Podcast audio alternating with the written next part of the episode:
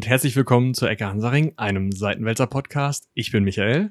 Moin, ich bin Eva, nicht Moritz. Hallo Eva, ja. Vielen Dank, dass du hier die Vertretung übernimmst. Der Moritz ist tatsächlich krank. Das ist traurig. Gute Besserung. Falls er das hört. Ach, er hört das bestimmt. Er muss ja eigentlich sogar. Ich meine, wenn er mal ja. nicht dabei ist, wahrscheinlich hört das nicht. Faulpelz. Aber. Wir ähm, schicken ihm ein paar Fragebogen.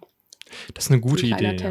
Das, das kannst du bestimmt auch irgendwie herstellen, oder? So ein Fragebogen. Easy. 100 Fragen. Mach ich dir ruckzuck fertig.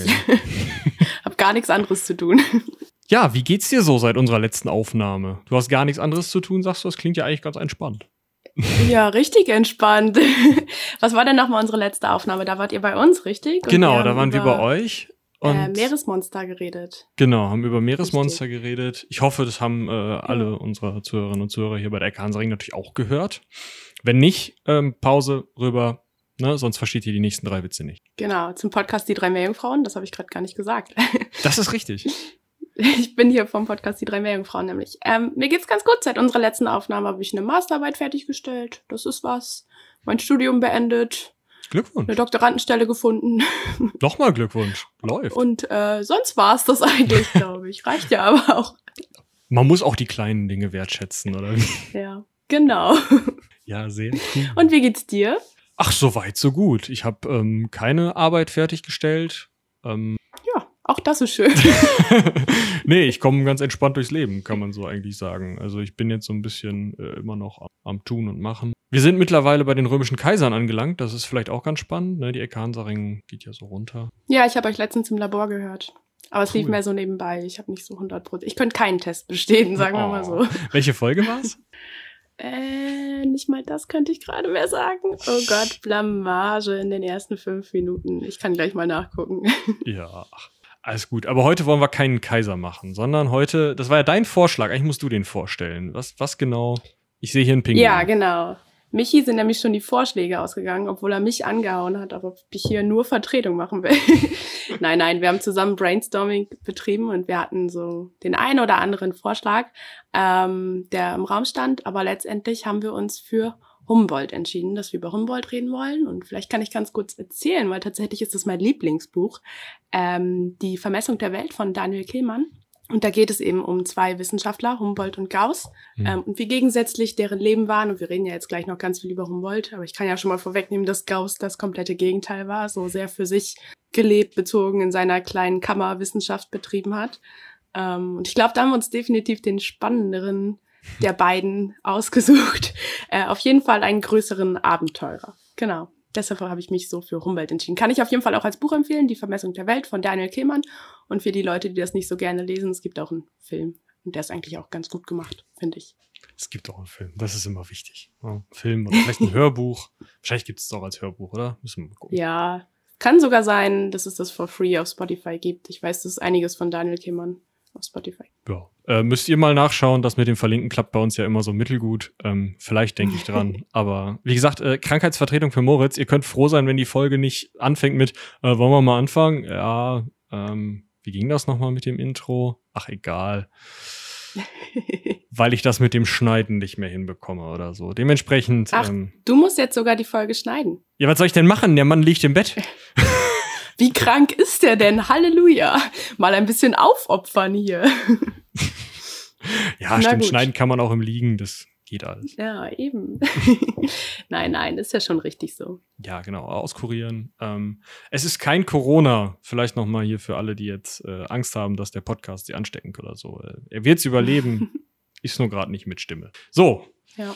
Wollen wir Thema, starten? Oder Thema, musst du noch mehr? Ich glaube, ich glaube, ich habe. Wir kommen da auch sonst mittendrin draus. Das ist. Das ist okay, hast du schon gesagt, die wievielte Folge das ist? Nein, ich habe da auch überhaupt keinen Track. Ich kack, da kann das nachgucken. Kleinen Moment. Mein Achso, ich dachte, ihr macht das immer am Anfang. Das ja, wir haben das mal eine Zeit lang gemacht, dann haben wir es wieder verballert und äh, es ah. wird jetzt die Folge 168. Letzte ja. Woche äh, ging es um Gladiatoren in Rom. Da äh, hatte Yolanda für uns dankenswerterweise re recherchiert und äh, die Folge habe ich übrigens auch gehört. Ja, guck. Da redet Moritz ja darüber, dass er da anfangen will. Ja.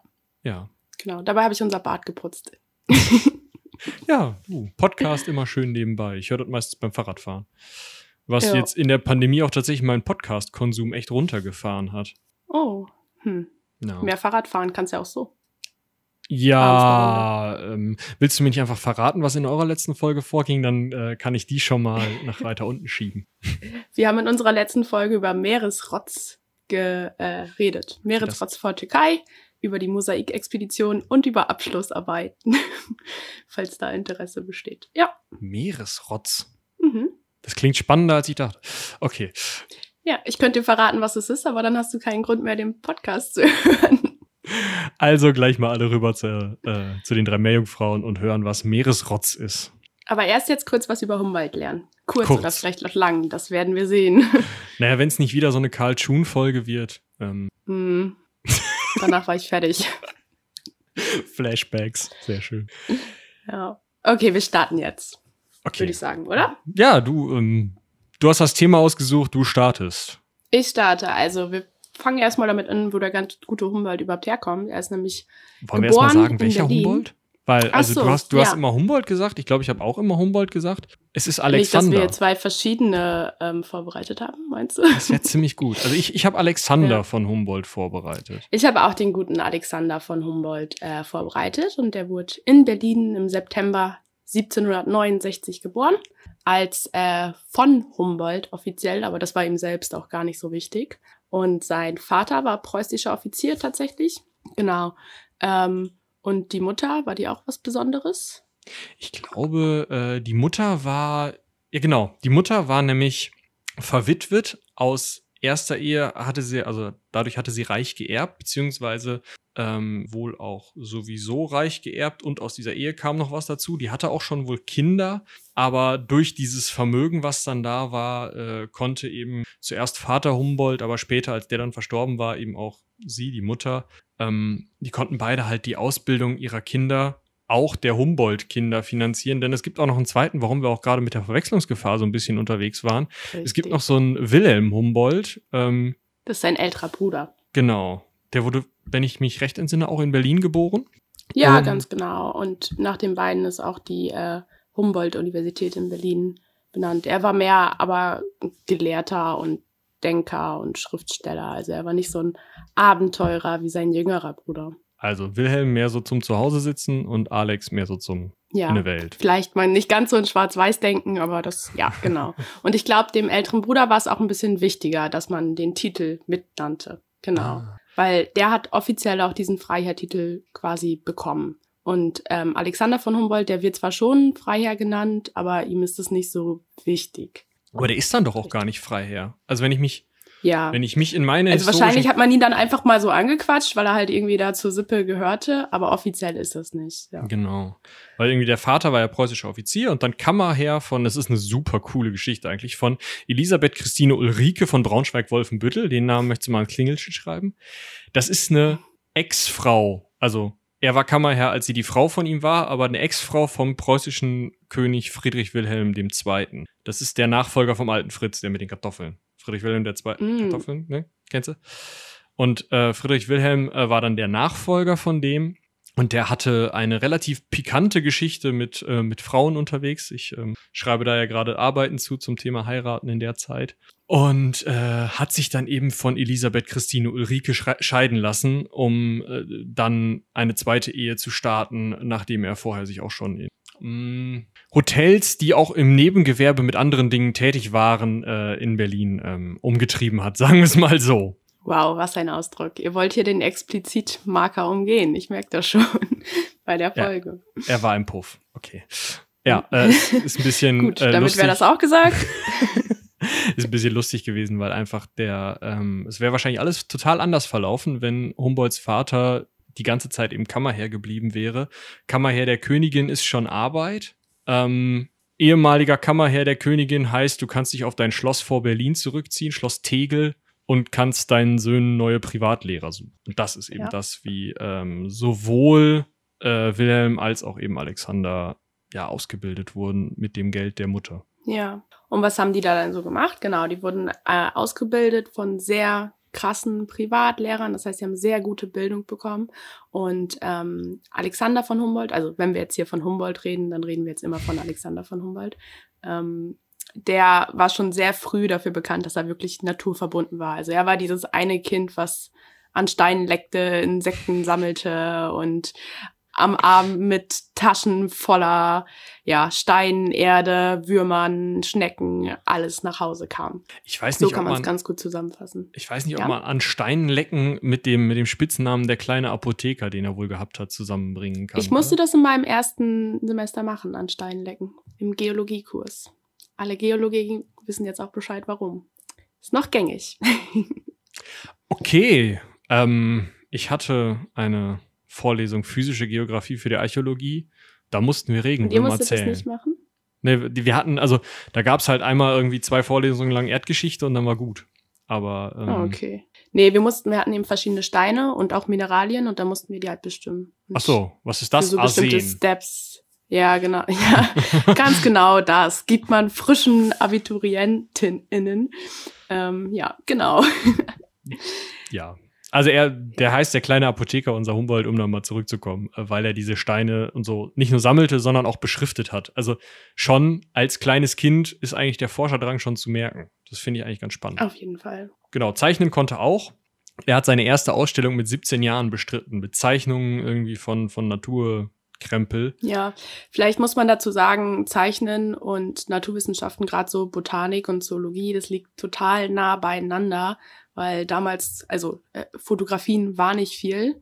Sprich, um irgendwas zu beschreiben, musstest du gut zeichnen können. Das wird tatsächlich heute noch total geschätzt, ähm, wenn du gut Dinge zeichnen kannst, ähm, um die zu beschreiben. Das hatten wir tatsächlich auch im Studium, ihr vielleicht auch. Ja, ja, ja wir Archäologen haben auch gezeichnet, so ist das nicht. Aber ähm, Yay. ist halt immer Millimeterpapier und dann, ja, mal mal die Bodenschichten da ab. Und dann nimmst du einen Buntstift. Ja, wir so haben einen Regenwurm aufgeschnitten. Mal mal die Innereien vom Regenwurm. Mhm, klar. So lief das ab. Cool. Das passt doch gar nicht auf Millimeterpapier. Da musst du doch 10 zu 1 oder so riesig vergrößern, damit du da irgendwas siehst. Ja, ja, klar. Du zeichnest das größer. Ja, Natürlich. wir müssen kleiner zeichnen. Aber du musst es halt auch erstmal sehen. Nee. Erstmal gut aufschneiden, dass nichts kaputt geht. Ja. Wie schneidet man Also ihr seht, das, das gehört schon irgendwie zusammen. Wenn man gut zeichnen kann, dann kann man eben auch gut Sachen in der Natur beschreiben. Wenn er, keine Ahnung, eine Schnecke gesehen hat, die besonders cool war, kann er das irgendwie festhalten und Leuten zeigen. Aber hm. da war er ja noch klein und dann starb sein Vater tatsächlich. Und was machte dann die Mutter? Naja, die ist auf die Idee gekommen. Sie hat gesagt, hm, Vater hat im Staatsdienst gut verdient, hat gut funktioniert. Können die Jungs doch eigentlich auch mal machen und hat dann die Privatlehrer so ein bisschen, ich will nicht sagen umgestellt, aber so ein bisschen den Stundenplan umgeändert, dass so ein bisschen mehr Verwaltung dabei war, so spannende Sachen wie Jura und äh, Staatswirtschaft, ähm, die dann zuerst im Zuhause unterrichtet wurden, dann aber in ähm, Frankfurt an der Oder, an der Viadrina, die gibt's heute noch, die Uni. Ich weiß nicht, ob die zwischendurch mal zugemacht wurde, aber ich meine, die gäb's immer noch. Also es gibt auf jeden Fall noch eine Viadrina in Frankfurt an der Oder, sagen wir es mal so. Und da hat, haben beide Brüder, also Wilhelm und Alexander, studiert. Wilhelm dann hat sich auf Jura spezialisiert und Alexander wurde auf Staatswirtschaft, Kammerwesen, also im Endeffekt auf so, ein, so eine Art Job im Finanzministerium vorbereitet. Das scheint aber doch langweilig gewesen zu sein. Ja, also er fand es vor allen Dingen nicht so cool. Er hat schon viel eher am liebsten was mit Naturwissenschaften gemacht, aber seine Mutter war da noch nicht so von begeistert. Und man muss auch sagen, so Naturwissenschaften ähm, damals, das war auch noch so was, was ganz oft Hobby gewesen war. Also da reden wir ja später auch noch drüber, dass es gar nicht so getrennt war, wie es heute auch noch ist oder wie man zumindest denkt, dass es heute ist. Es ist mittlerweile auch gar nicht mehr so getrennt. Mhm. Ähm, aber es war alles in einem Topf, sage ich mal, Biologie, Physik, Astronomie ähm, und so weiter und so fort. Und es war generell eher immer eher so Hobbykunde und besonders nichts für gehobenere Leute. Ja, und vielleicht noch als Anekdote, ähm, Alexander hat selbst das Schloss Tegel immer als Schloss Langeweile bezeichnet, weil es ihm da wirklich so, ja, er ist da eingegangen einfach. Er wollte, er wollte raus, er wollte entdecken, er wollte nicht mehr nur die Schnecken und Würmer in dem Garten da sich angucken, sondern eben mehr finden. Naja, wenn das Und das konnte er im Studium ist. dann auch nicht finden. Wie bitte? Ja, wenn das Zimmer einmal voll ist. Ja klar, im Studium ist es auch nochmal so eine Sache ich sag mal, Staatswirtschaft ist schon langweilig. Er hat dann auch noch Geschichte, Anthropologie, Medizin, Physik, Mathematik. Eigentlich so alles mal gehört, um mal zu gucken, was denn Spaß macht. Aber auch das ist ja dann da nicht so besonders getrennt. Also ich, ich stelle mir jetzt, ähm, ich habe Anthropologie vorgelesen und Altphilologie gemeint. Gut gelesen, Michael. Äh, läuft, ich mache was mit Sprache. Ähm, Ja, äh, nee, genau. Äh, also Medizin, Physik, Mathematik, das läuft ja alles noch irgendwie in einem Fach. Es gab ja da auch noch so Universalgelehrte, oder nicht? Richtig, genau. Also wie ich gerade schon meinte, es war alles mehr so ineinander fließend. Also man hat eher so die Welt an sich mit ihren Beobachtungen genommen und man könnte es dann eher so als Naturlehre alles bezeichnen und nicht streng, wir beschäftigen uns jetzt nur noch mit Physik, wir beschäftigen uns jetzt nur noch streng mit Mathe, sondern es hing alles viel eher zusammen. Aber das ist ja auch mhm. später die Entdeckung, die er quasi machte, mhm. auf die wir dann noch später genauer eingehen. Ja, das passt. Aber im Studium hat er ja nicht nur studiert. Studium ist ja gerade heutzutage auch die Zeit äh, intimer Freundschaften, so nenne ich es mal. Wie war es denn mit Alexander und den Frauen? Ja, äh, ich würde sagen, mit den Frauen war es nicht. Also zumindest weiß ich jetzt, habe ich in keiner Quelle gesehen oder gelesen, dass er irgendeine Beziehung zu einer Frau äh, geführt habe. Verheiratet war sowieso nicht, Kinder hatte er keine. Ähm, es gab aber den einen oder anderen ähm, ewigen Freundschaftsbund. Weggefährten. Ja, Weggefährten, das klingt schön. Also es ist, ähm, es ist nicht belegt im Sinne von, dass er das in seine Tagebücher reingeschrieben hätte und es ist auch niemand irgendwie mal reingeplatzt und hätte dann ihn irgendwie, was weiß ich wo, an die große Glocke gehängt was damals ja noch der Fall gewesen wäre.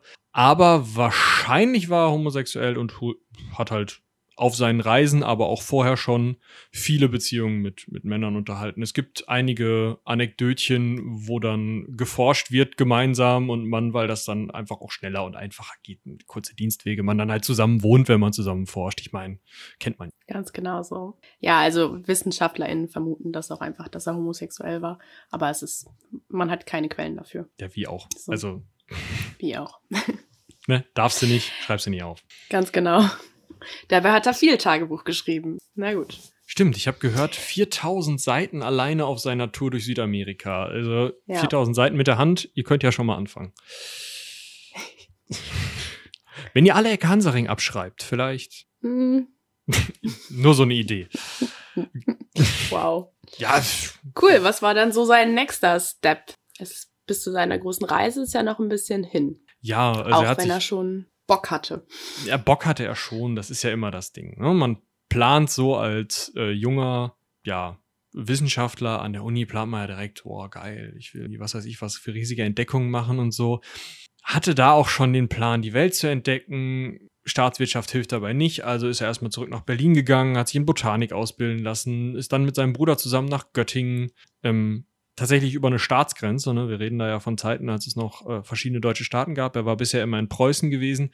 Jetzt ist er nach Kurhannover, also ja, heutiges Niedersachsen plus ein bisschen hier und da, minus ein bisschen hier und da.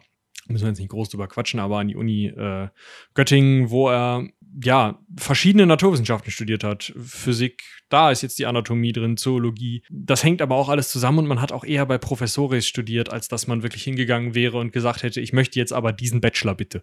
Ganz genau hat man sich rausgesucht, was man cool fand und den hat man dann quasi zugehört, sich gedacht, von dem kann ich noch viel lernen. Ja, und dann. Ja, und der nächste Step wäre ja schon so seine Forschungsreisen, wenn man das so bezeichnen kann. Er ging dann zusammen mit Georg Forster, das war ein Weltumsegler aus der Zeit, ähm, ein Naturforscher, also quasi ein Vorbild für Humboldt, nach Paris, ähm, 1790 ein Jahr nach der Revolution. Und da war er erstmal von der ganzen Ideale begeistert, aber er studierte dann doch noch weiter Staatswirtschaft und Geografie, um dann letztendlich im Bergbau zu landen. Richtig? Ist auch irgendwie ganz, äh, ganz spannend, dass er dann doch irgendwie, klar, er fährt rum, er landet, also hat Europa, zumindest Westeuropa ja schon zu großen Teilen bereist. Ähm, die hispanische Halbinsel fehlt ihm noch so ein bisschen. England war aber, glaube ich, schon auf der Tour, hat da schon ziemlich viel gemacht, auch ziemlich viel äh, einfach klar, er hatte jetzt noch nicht die riesigen Möglichkeiten, was, was äh, Gerätschaften und so angeht, aber schon ziemlich viel erforscht. Ähm, aber kommt dann trotzdem, und obwohl er noch so, so einer so fortschrittlichen Idealen irgendwie ausgesetzt wird in Paris, kommt er dann trotzdem noch auf die Idee, nee, ich mache jetzt erstmal wieder was Vernünftiges, ich setze mich jetzt wieder auf meinen Hosenboden und studiere Staatswirtschaft. Weiß ich nicht, klingt nicht so spannend, aber ähm, hat er gemacht und hat sich dann auch in Bayreuth als Bergassessor einstellen lassen, was halt einfach ja, mehr oder weniger der Beamte für den Bergbau ist. Also der ist dafür zuständig, sich anzuschauen, wie läuft denn so ein Bergwerk, was kann man da besser machen, was muss man da schlechter machen, ähm, warum explodieren uns die Teile andauernd? Äh, wo können mehr Loren rein und rausfahren? Was müssen die Leute können und sowas?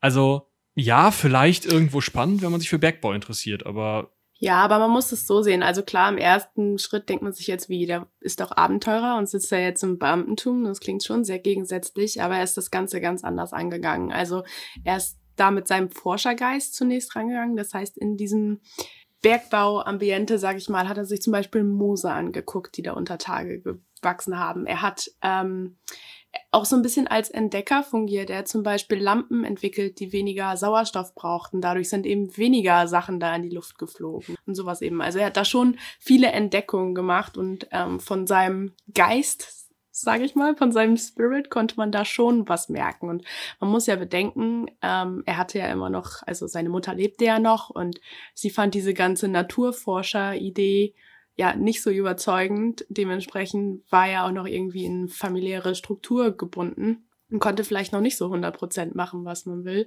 äh, was er will. Äh, dementsprechend war das vielleicht so ein Zwischending für ihn, seine Mutter so ein bisschen zu zufriedenzustellen, aber eben auch so seinen Entdeckergeist doch schon so ein bisschen auszuleben. Wenn nicht über Tage, dann eben wortwörtlich unter Tage. Aber er hat ja auch so ein bisschen Karriere gemacht, richtig? Also er wird dann ja befördert und hat seinen Job da ja auch ganz gut gemacht. Es hat tatsächlich funktioniert, dass er in die Gewinnzone gekommen ist mit vielen äh, Bergwerken, die vorher eigentlich schon wieder ähm, ja, hinfällig waren. Und ähm, er hat dadurch die Beförderung zum Oberbergmeister bekommen, verschiedene Bergratsposten, äh, sozusagen ist halt in der Gehaltsleiter immer weiter nach oben gestiegen und hat nebenbei auch nochmal vielleicht so einen Punkt, der vielleicht auch so ein bisschen sein, seine Denke oder seine Methodik ein bisschen zeigt, ist nebenbei einfach hingegangen und hat erstmal gemacht. Also klar, dieses Erfinden von der, ähm, von der Lampe ist das eine und noch ein paar anderer technischer Sachen, aber das andere ist, er hat eine Arbeiterberufsschule gegründet um halt die Bergarbeiter auszubilden in dem, was sie denn da tun, damit die, wenn die einfahren, im Zweifel eben besser erkennen können, was da was ist oder wie man ähm, ja vielleicht einen Stollen besser abstützt oder sowas. Und das war die erste Arbeiterberufsschule oder Bergarbeiterberufsschule da in der Gegend und zwar auch auf deutscher Sprache, so dass es keine Lehrbücher gab. Andere Leute wären jetzt schreiend im Kreis gelaufen, hätten geheult und gesagt, geht nicht oder sonst was. Ähm, Alexander von Humboldt hat die Teile halt geschrieben. Er ist schon ein Macher, ist irgendwie cool, ne? Ja, das ist schon ziemlich cool, ja. Besonders, ja. wenn man sich überlegt, dass der jünger war als ich jetzt. Wie alt war er da? 26 oder so? Ja, das ist. Ähm, ja, vielleicht schreibe ich dieses Jahr und nächstes Jahr auch noch so ein paar Bergbaubücher. Klar. Just joking. du hast ja auch äh, nur eine Naturwissenschaft studiert, oder? Also ja, ja. Also, also hast ja nichts. Es ja. hängt auch alles sehr viel zusammen. Ist ja, ich bin ja, ich würde mich auch als Ökologin bezeichnen und nicht als Biologin. Von daher, ja. Okay. Genau, aber, aber wie ich würde sagen, Staatswirtschaft? Also äh, frag besser nicht nach. ja. ja. Vielleicht hätte ich da auch was in die Richtung machen sollen. Wer ist jetzt Bergbauingenieurin? Wahrscheinlich würden wir uns nicht mal unterhalten, weil du da unten keinen Empfang hättest. Also insofern. Ganz genau. Ja. Ähm, aber kommen wir doch mal zu seinen ersten Forschungen, würde ich sagen. Denn während seinen ganzen Arbeiten da hat er tatsächlich schon viele Erstbeschreibungen machen können. Er hat relativ viele Pilze und Flechten und Moose dort gefunden und er hat tatsächlich als erster sowas wie die Höhlenbotanik beschrieben. Mhm. Also, dass eben in Höhlen, im Bergwerk eben doch was wachsen kann und sich ähm, auch zur Entstehung von Grubengas hat er sich mit beschäftigt und die Zusammensetzung der Luft angeschaut, eben an vielen Orten und auch unter Tage. Also er hat diese, diesen Job, den er da hatte, auch als Möglichkeit genutzt, vieles zu erforschen, was noch nicht erforscht wurde. Und Elektrizität, das finde ich ja voll gruselig. Also es gibt eine, einen Bericht, wie er an seinem Rücken sich selbst Wunden zugefügt hat, da dann irgendwie Elektroden angefummelt hat und dann halt geguckt hat, was passiert, wenn er die Rückenmuskeln anspannt oder keine Ahnung, sich da Strom durchgeleitet hat oder so. Das sind so Stunts, die müsste ich jetzt nicht unbedingt haben, aber ähm, ja, ist halt ein, ein Forschungsbereich, der ja auch einfach, wir müssen nochmal vielleicht nochmal einfach nochmal zur zeitlichen Einordnung. Wir sind da am Übergang vom 18. zum 19. Jahrhundert. Da geht das Ganze gerade so richtig los mit der ganzen Elektrizitätsforschung. Es dauert noch ein bisschen, dann kommen halt wirklich auch die ersten, ja, richtigen Anwendungen dafür, dass man halt irgendwie, weiß ich nicht, irgendwas mit Telegrafen oder so macht. Das dauert noch ein bisschen, aber ähm, ja, man, man muss es ja erstmal erforschen und man versteht langsam eben, dass sowas wie Elektrizität auch in Tieren und Menschen vorkommt. Genau. Und ähm, es war eben auch noch viel unbekannt und er war vom Typ her einer, wie soll ich das verstehen? Indem ich das selbst irgendwie spüle, spüre, indem ich das selbst erfahre. Also er, er wollte das auch an sich selbst testen. Es ist nicht so, dass er das jetzt irgendwie aus Notwendigkeit getan hat, sondern eben, weil er das auch erfahren wollte. Ja, Toll. und weil Elektrizität, wie du gesagt hast, einfach noch spannend der, der damals war. Schlechter Witz. ähm, genau. Aber er fing auf jeden Fall schon mit Erstbeschreibungen an, vielleicht für Leute, die Erstbeschreibungen nicht kennen. Das ist einfach, wenn eine Pflanzen- oder Tierart das erste Mal gesehen wird und es dazu noch keine Veröffentlichung gibt, dann wird eine Beschreibung dazu angefertigt. Also dann wird genau gesagt, wo habe ich das gefunden, an welchem Standort, zum Beispiel trocken oder feuchter Standort, sonnig oder nicht so sonnig, was wächst vielleicht doch drumherum, also in welcher Pflanzengemeinschaft zum Beispiel ähm, kommt diese neue Pflanze vor und dann wird die eben auch ganz genau gemalt, gezeichnet zu der Zeit damals noch und deren Aussehen beschrieben. Also alles, was man weiß, damit man das zum Beispiel irgendwo anders auch wiedererkennen würde. Und wenn das dann veröffentlicht wird, dann ist es eine Erstbeschreibung. Und da stand eben auch dann Humboldts Name hinter als Hump das war sein offizielles botanisches Autorenkürzel. Sprich, wenn man heute über eine Pflanze redet, die Humboldt als erstes beschrieben hat, dann würde ich die als ähm, Andromeda rigida hump zum Beispiel jetzt bezeichnen. Ja. Was ist das? Also Andromeda rigida hump? Äh, das ist irgendeine Pflanze. Ich habe vorhin einfach nur ein Beispiel rausgesucht, die er erst beschrieben hat. Ich bin selber nicht so gut in äh, Flora. Sollte man meinen, ne? Aber das, das, das Erste, was äh, einem tatsächlich da äh, unterkommt, ist, ähm, sind Mass Effect Bilder. Ah, ja, vielleicht ist das dein Algorithmus. Ich war mir sicher, dass ich ja keine hatte. ähm, ich glaube, das war, also es war auf jeden Fall eine Pflanze. Ich habe das Bild ja gesehen. Es ist eine Rosmarinheide. Ja, also hochspannendes Gewächs, knöcheltief, bisschen bunt, Flechte. Ja, hübsch. Genau. Aber wir sind ja immer noch wirklich so beim, also was heißt immer noch, wir werden jetzt die ganze Zeit so beim Universalgelehrten bleiben, weil wir haben ja jetzt Botanik gehabt, wir haben Bergbaukrempel gehabt, aber jetzt kommt noch zusätzlich dazu, dass er so Sachen erforscht hat, wie eben die Entstehung von Grubengas. Wir haben ja gerade schon drüber gesprochen, dass da gerne mal was explodiert ist. Es geht ja heute noch, dass da bestimmte Gase irgendwo austreten oder sich bilden und dann. Pff. Und auch die Zusammensetzung der Luft war zu dem Zeitpunkt noch nicht bekannt also Anfang des 19. Jahrhunderts. Und Humboldt hat da tatsächlich mitgeforscht.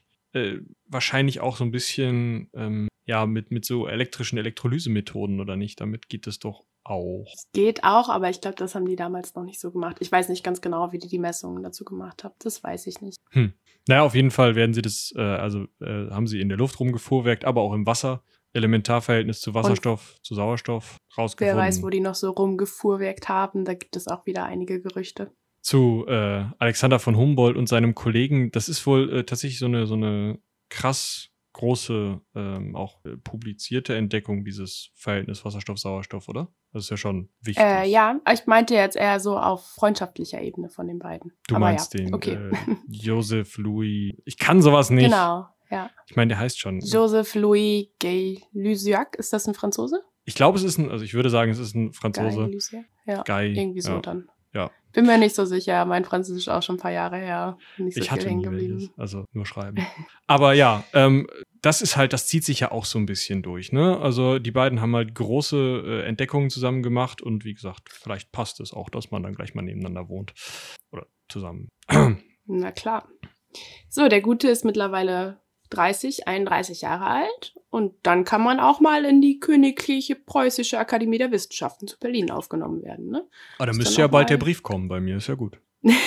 also so nah bin ich noch nicht dran, keine Angst, Leute. Ähm, aber genau. Wir müssen noch keine Party organisieren, aber bald. ähm, und tatsächlich hat ähm, Humboldt auch Goethe und Schiller kennengelernt. Ach. Das habe ich nämlich gelesen. Und Goethe hat sich wohl so ein Stündchen mit ihm unterhalten und Humboldt war ja jemand, der ganz viel Wissen auch aufgesaugt hat von diesen ganzen Gelehrten, denen er zuhören durfte und Büchern, die er gelesen hat und so. und die Forschung, die er zu dem Zeitpunkt auch schon gemacht hat. Und Goethe hat nach seiner Unterhaltung mit ähm, Humboldt gesagt, wow, von dem Typen habe ich in einer Stunde mehr gelernt, als ich in den ganzen letzten Wochen aus meinen Büchern gelernt habe. Während Schiller nach der Unterhaltung mit Humboldt gesagt hat, der Typ ist durchgeknallt, der ist viel zu rastlos, der ist mal hier mal da im Kopf, also äh, das ist keine rote Linie. Ja, vielleicht nicht ganz so drastisch, aber es war schon, die hatten schon ein bisschen gegensätzliche Meinungen von Humboldt wie wahrscheinlich alle. Also manche konnten sich sicher sehr gut für ihn begeistern, während manche gesagt haben, konzentrier dich doch mal auf eine Sache. Also, ja, genau. Spannend. Ja. So. Jetzt kommen wir so ein bisschen zum traurigen Kapitel. Also dann geht's richtig ab, aber erstmal 1796 äh, ist seine Mutter verstorben. Da war er dann, wenn er 69 geboren ist, äh, rechnen, rechnen, rechnen. 27? Ja. Ja, musstest du auch noch ein bisschen rechnen. Sehr gut. ähm, genau, 27 Jahre alt, äh, also hatte da sein Briefchen von der Akademie der Wissenschaft noch nicht bekommen, aber jetzt war er frei. Wir haben ja gerade schon drüber gesprochen, dass die Mutter ihn irgendwie in, in, trockenen Tüchern sehen wollte, wollte irgendwie gucken, dass er da im Staatsdienst ja. irgendwelche Bergwerke umgräbt. Das fanden und tatsächlich besonders auch die Mutter war wohl auch relativ kühl zu den beiden ah. Sohnen. Also es war jetzt nicht so ein inniges Mutter-Sohn-Verhältnis, sondern es war schon eher distanziert, kühl. Ja. Da also wurde mal eine Ansage nicht, gemacht. Ich will ihm da nichts unterstellen, ob es wirklich so traurig für ihn war. Bestimmt war es auf eine gewisse Art und Weise traurig. Aber für ihn bedeutete das vor allen Dingen, dass er jetzt Träume verwirklichen kann. Eben auch finanziell, ja. Ja, wie gesagt, äh, die Heirat war ja schon eher arrangiert worden, um da ein bisschen Geld in die Familie Humboldt zu bekommen. Äh, und jetzt konnten die beiden Söhne Humboldt halt tun, was sie wollten. Und das hat sich der gute Alex jetzt nicht zweimal sagen lassen. Er hatte das schon vorbereitet seit 1793. Hat er so angefangen, zum Beispiel eben in Paris, er ist ja viel rumgereist, ähm, sich mit einem Botaniker zusammenzutun, der auch noch Bonplant heißt. Also irgendwie Bonplon, ja. Ja, Plant. Wir bleiben bei Plant, das passt besser. Also Bonplon, ja. genau, der, ähm, ja, mit dem er sich dann zusammentat, um dann um die Welt zu reisen. Und diese, diese ganze Idee und das Zusammenkaufen von ähm, ja, Gegenständen, die er oder Expeditionsmaterial, das er braucht und so, das gärte halt schon. Und er hatte schon angefangen, gewisse Dinge zu kaufen und arbeitete sich dann halt immer weiter vor, sodass er ja, ab 1796 wirklich versucht hat, an verschiedenen Stellen mh, mm, immer wieder Geld, Mittel, Möglichkeiten zu bekommen, zu reisen. Zuerst hat er es in Frankreich versucht, schwierig zu der Zeit. Wir sind im Jahr 1799, 1789 war die Revolution, Napoleon, es sind Dinge passiert, Europa lag im Krieg beziehungsweise da noch nicht so ganz so schlimm, aber ne, also wir haben halt einfach ein Riesenproblem in, in Frankreich. Da fängt man nicht mal eben an, eine Revolution zu starten, äh, eine Revolution, eine Expedition zu starten. Eine Revolution haben sie gestartet, Expedition haben sie gelassen. Ja. Der preußische König hat es wohl auch nicht andere vor. Themen, ja. Ja, genau, die hatten was anderes zu tun. Was aber nicht heißt, dass äh, Humboldt da irgendwie groß gegen gewesen wäre oder so, sondern er hat die Ideale eigentlich ziemlich stark vertreten. Da kommen wir, glaube ich, auch noch dazu. Und sein Reisegefährte war ja auch Franzose, also Bonpland. Ist ja auch nicht das erste Mal, dass er in Paris war. Und tatsächlich war Paris so ein bisschen, ja, da vielleicht noch nicht, aber später noch mehr Hauptstadt der Wissenschaften. Und dementsprechend hat er sich da auch sehr wohl gefühlt. Also gerade so was die Vorbereitung für die Reise anging, konnte sich noch mehr mit Leuten unterhalten, die Ahnung hatten, konnte er noch mehr Instrumente beschaffen dort und so weiter. Da war Berlin noch zu hinterwäldlerisch für. Ja. Also es wird Schloss ja, Langeweile, sage ich nur. Also. Ja. Es wird ja immer wieder gerne beschrieben und wenn man sich anschaut, dass Berlin zu dem Zeitpunkt einfach auch keine Universität hatte, Ne? Die beiden Brüder sind ja nach Frankfurt-Oder gegangen, weil Berlin keine genau. Universität hatte. Naja, und zu den bösen Österreichern durfte man ja auch nicht, da liegt Frankreich also nahe. Ähm, das Problem mit dieser äh, pro-französischen Gesinnung war allerdings, als er dann weiter rumgeschaut hat, Frankreich möchte ihm jetzt kein, kein Geld geben. Wer könnte ihm denn noch irgendwie Geld geben, gerade um in Amerika Fuß zu fassen? Na, sein nächster Blick ging auf die ähm, ja, Iberische Halbinsel. Das hat teilweise gut funktioniert, sagen wir es mal so. Die Portugiesen haben spitz gekriegt, dass er ähm, mehr so für Revolutionsideen war, ähm, eine Demokratisierung gerade auch der Wissenschaft gefordert hat, also einfach so ein bisschen so ein Typ mit den neuen Idealen war. Die fanden das nicht so gut und haben so angekommen. Nee, also ich meine gut, ne? Was was machst du als König? Du erlässt erstmal einen Haftbefehl. Falls Easy. der Humboldt Easy, sagte ich, wäre auch das Erste, was ich machen würde. Ja. Ich könnte. Erstmal, falls der Humboldt nach Brasilien kommt, direkt einräumen. Weg damit. Die Spanier hatten nicht so große Probleme, was tatsächlich dazu geführt hat, dass die spanische Krone ihn unterstützt hat, darin Südamerika komplett zu bereisen und sich anzuschauen, dort seine, seine Expedition zu machen. Und das hat ja auch nicht nur wissenschaftliche Vorteile für die Krone gebracht, aber ich glaube, da kommen wir auch noch zu. Richtig, das besprechen wir auch. Vielleicht muss man dazu dann auch noch sagen, er konnte zum Beispiel auch fließend Spanisch. Also er hat ja eine sehr gute Bildung genossen. Also das fiel ihm natürlich dann auch zugute. Und er hatte ja auch Hintergründe im Bergbau und so weiter. Und das kam mir auf jeden Fall später dann noch zugute. Ähm, er hat sich aber nicht nur so finanziell für die Reise vorbereitet und natürlich alle Messinstrumente zusammengesucht, sondern äh, auch physi äh, ja, physisch und psychisch bestimmt auch für die Reise vorbereitet. Er hat zum Beispiel Tagesmärsche trainiert, dann ist er einfach mal 50 Kilometer losgelaufen. Er hat die Messinstrumente natürlich ausprobiert. Also er hat die Sache wirklich schon ernst genommen. Man sieht das ja daran, dass es wirklich lange, lange Vorbereitungszeit, also über sechs Jahre war, was ja wirklich krass ist dafür, dass er einfach noch unter 30 Jahre alt war. Ähm, das war wirklich ein Ding, das ihm sehr am Herzen lag und er sehr ernst nehmen wollte. Und die ganze Forschung, Forschungsreise sollte so unter dem Deckmantel laufen, dass er das Zusammenleben und das Ineinanderleben aller Naturkräfte untersuchen wollte. Also es ging ihm irgendwie nicht nur um eine genaue Art, sondern ähm, oder um eine genaue Wissenschaft, wenn man es genau sagen will, sondern eben wie alles miteinander, ineinander zusammenspielt. Ja, das sieht man ja auch. Die Erde an sich. Ja, bitte? Wenn man sich anschaut, was er da alles mitgenommen hat. Äh, er hat selber geschrieben, ich werde Pflanzen und Fossilien sammeln mit meinem äh, vortrefflichen Sextanten von Ramsteden. Ich kenne die Firma nicht, gibt's wahrscheinlich nie mehr. Einem Quadrant von Bird und einem Chronometer von äh, Louis, Louis Berthoud. Ich kann kein Französisch. Äh, werde ich Klingt nützlich. ein bisschen, als wäre er so ein Influencer gewesen und er müsste die ganzen Namen erwähnen. Achtung, ja. ab hier Werbung. Genau, kaufen Sie jetzt genau. von Ramsteden den neuen Sextanten. Sie werden ihn gebrauchen im Stau auf der A2. Ähm, Ganz genau. ja, also er hat halt gesagt, er wird astronomische Beobachtungen machen, die Luft chemisch zerlegen. Ähm, ja, also es ging halt wirklich um dieses Zusammenwirken aller Kräfte, schreibt er, dieses alles zusammen, die Harmonie, die Tier- und Pflanzenwelt. Ja, alles wie, Eben. ja, wie es zusammenhängt. Schwierig. Genau, man muss dazu sagen, das Menschenbild damals, das war auch so es hatte alles so ein bisschen mit Mechanik und so schon angefangen, also das war schon irgendwie bewusst und man hat sich die Welt so ein bisschen so vorgestellt, als würde alles dem Mensch zuarbeiten. Also alle Tiere und Pflanzen und so weiter würden unter dem Menschen natürlich stehen, da stand gar nicht außer Frage. Und das alles würde nur für den Menschen irgendwie Zahn in Zahn laufen. Klar. Und zusammenraufen und Ganz klar, ich weiß auch nicht, wie man da auf was anderes kommen würde. Und ähm, ja, da kommen wir auf jeden Fall noch zu, dass Humboldt eben genau das am Ende seiner Forschungsreise anders sah, dass ähm, er dadurch, dass er eben die Umwelt, die ganze Natur so genau erforschen konnte, eben auch sehen konnte, was der Mensch zum Beispiel anrichtet. Genau, jetzt hat er sich ja vorbereitet und dann geht's mal los, würde ich sagen. Ja, Mitte des Jahres 1799 immer noch nicht Mitglied der Wissenschaften, äh, der Königlichen Akademie der Wissenschaften. Schlimm, schlimm. Also noch und also gerade 30 wahrscheinlich. Ne? Ich habe jetzt ein genauen Datum, Geburtsdatum, 14. September, nee, da war noch 29.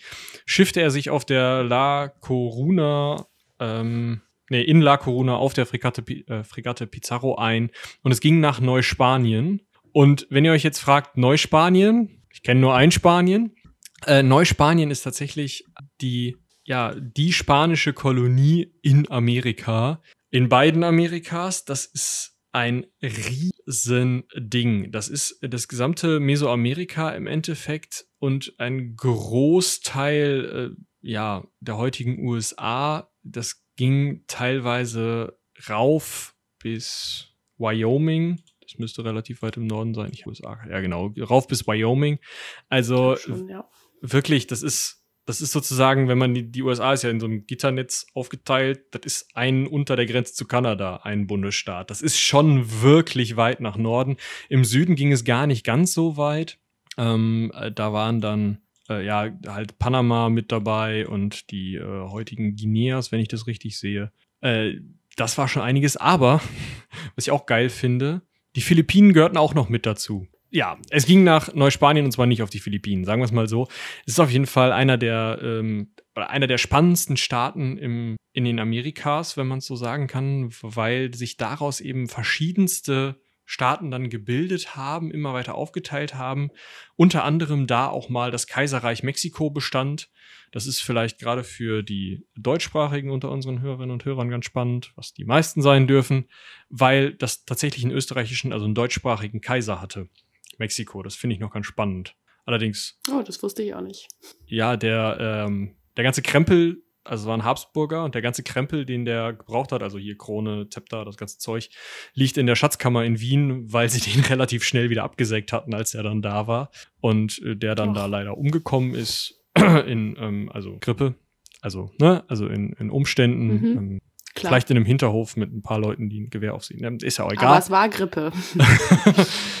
genau, also der ist umgebracht worden, beziehungsweise dann auch verurteilt worden. Und ähm, genau, der war Kaiser da Allerdings noch nicht zu dem Zeitpunkt äh, jetzt. Wir befinden uns ja noch im Jahr 1799.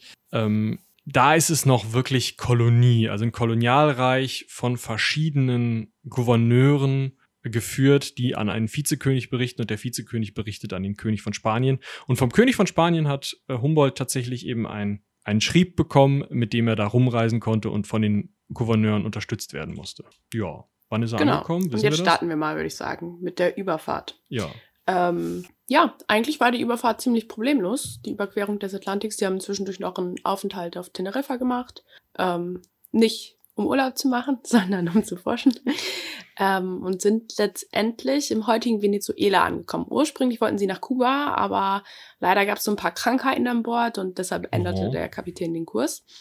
Und ähm, in Venezuela haben sie in Cumana, ich hoffe, ich, das ist jetzt richtig gewesen, ähm, erstmal gelebt, auch tatsächlich relativ lange ähm, und haben aber sofort angefangen zu forschen. Also man muss sich vorstellen, es wurde alles noch nie vermessen dort. Das heißt, die konnten instant, als sie von Bord gegangen sind, sich die erste Pflanze greifen und sagen, Neu. Hier, Heureka.